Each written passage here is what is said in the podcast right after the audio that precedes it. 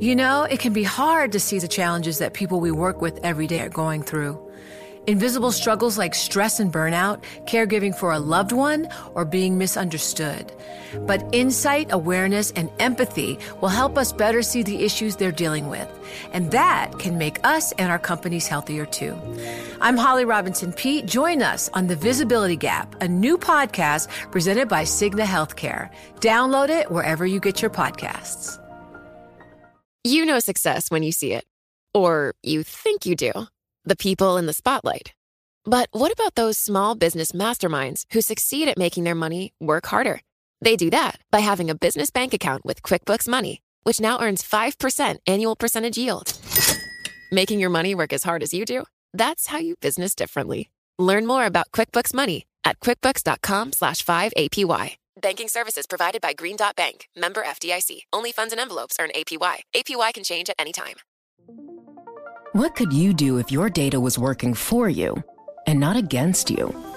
With Bloomberg delivering enterprise data directly to your systems, you get easy access to the details you want, optimized for higher level analysis, and financial data experts committed to helping you maximize your every move. Our data is made for more, so you can show the world what you're made of. Visit Bloomberg.com slash enterprise data to learn more. Le entregamos todo lo que necesita saber para comenzar el día. Esto es Bloomberg Daybreak para los que escuchan en América Latina y el resto del mundo.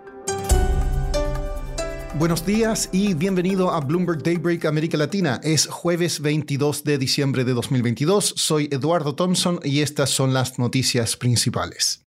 Sam Bankman Fried, fundador de la colapsada plataforma FTX, está en Estados Unidos y comparecerá hoy ante tribunales. Dos de sus aliados más cercanos se declararon culpables de cargos penales y están cooperando con los fiscales.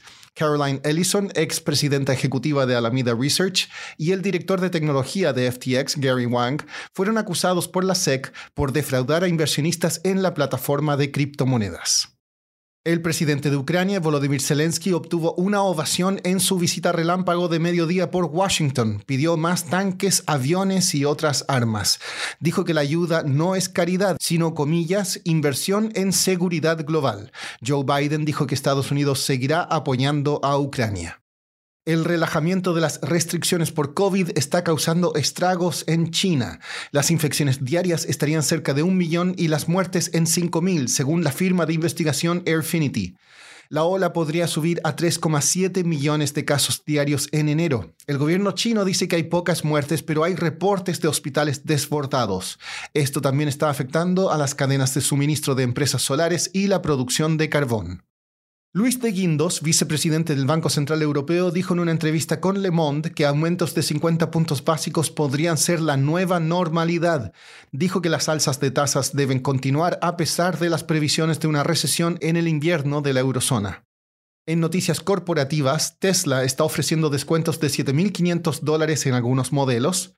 The Financial Times dijo que BlackRock consideró y desechó comprar a su rival Carlyle y Netflix invertiría unos 850 millones de dólares en un nuevo centro de producción en New Jersey.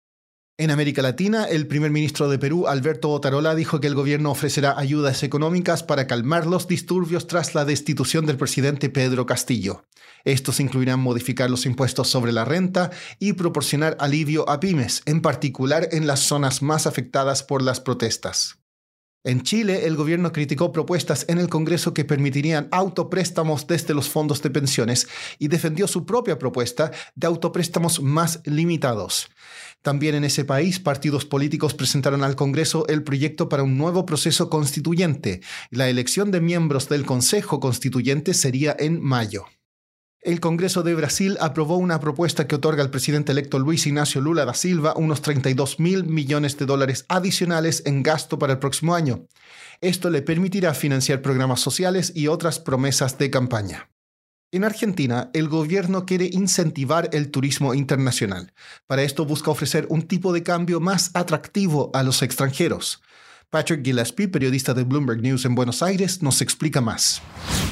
Es una buena noticia para turistas extranjeras en Argentina, que hasta ahora ellos han cambiado billetes de dólares para pesos para aprovechar la diferencia entre el tipo de cambio oficial y los distintos tipos de cambios paralelos. Ahora, si una turista extranjera tiene una tarjeta de crédito de Mastercard o Visa, van a recibir un tipo de cambio que se llama dólar MEP. Hoy en día vale aproximadamente 325 pesos por cada dólar, no incluyendo una pequeña comisión. Esto es un mucho mejor tipo de cambio comparado al oficial que hoy en día está cerca de 175 pesos por dólar.